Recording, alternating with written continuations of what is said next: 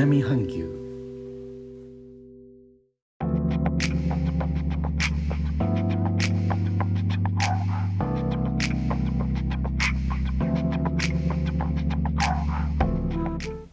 インドネシアから高野です。日本との間約6000キロジャワ島中部の古い都ジョグジャカルタからお送りしております。日本とは一味も二味も違う東南アジアのライフスタイル声でお届けします。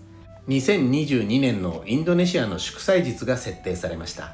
2022年の国民の祝日と政令指定休日に関する法令に9月22日宗教労働行政官僚改革の3省庁の大臣が署名。人間開発文化担当調整大臣が確認発表しました。日本は間もなく自民党の総裁選挙。新しい総理大臣らが任命されると思いますが今回2022年のインドネシアの祝祭日の発表をしたのは人間開発文化担当調整省というお役所の大臣です。インドネシアの行政組織にはいくつかの調整省があります。複数の省庁の上に立って省庁間の政策管理その名の通り調整します。インドネシアのお休みは2種類あります。一つは祝祭日。2022年の祝祭日は概要欄をご覧ください。2つ目が政令指定休日有給取得奨励日とも呼ばれます。週末の前後などにつけて有給が取りやすいように設定されます。旅行や田舎に帰る帰省の移動を促して経済成長にという施策ですが反面人が移動すると感染も広がりかねないということで今年2021年は6日間分減らされました。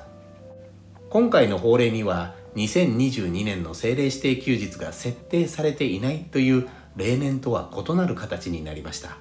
調整大臣は同じ発表で政令指定休日は感染状況の進展に基づいて決定されると述べています。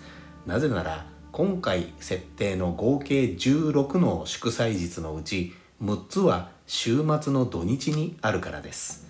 それに合わせて政令指定休日を設定すると人がより動き集まる機会が増えてしまいます。来年2022年もインドネシアのカレンダーは動きがありそうです。最後までお聴きいただきレターコメントもいつもありがとうございます。インドネシアから高野でした。それではインドネシア語でのご挨拶またお会いしましょう。参拝ジュンパラギ Thank you.